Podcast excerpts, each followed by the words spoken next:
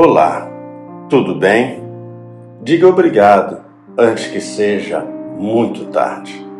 O brilhante escritor escocês Thomas Carlyle morava em uma fazenda no interior da Grã-Bretanha, que ele chamava de o recanto mais solitário da Grã-Bretanha.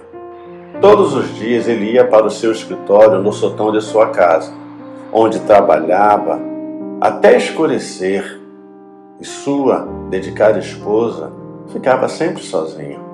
Certa noite, no jantar, Jane perguntou por que ele nunca havia expressado apreço pela comida que ela preparava para ele com tanto carinho. Mulher, latiu Carlyle, você deve ser paga por tudo que faz? Depois de falar isso, ele foi trabalhar no seu escritório, no sotão.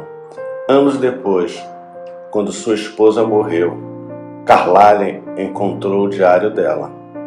E em páginas manchadas de lágrimas, ele leu esse recorrente refrão: Ó, oh, eu gostaria que você dissesse uma palavra gentil ou me elogiasse de vez em quando pelas coisas que tento fazer para fazer você feliz.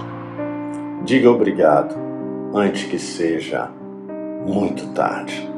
Pastor Luiz Carlos, da Igreja Presbiteriana de Cabo Frio e Jardim Esperança.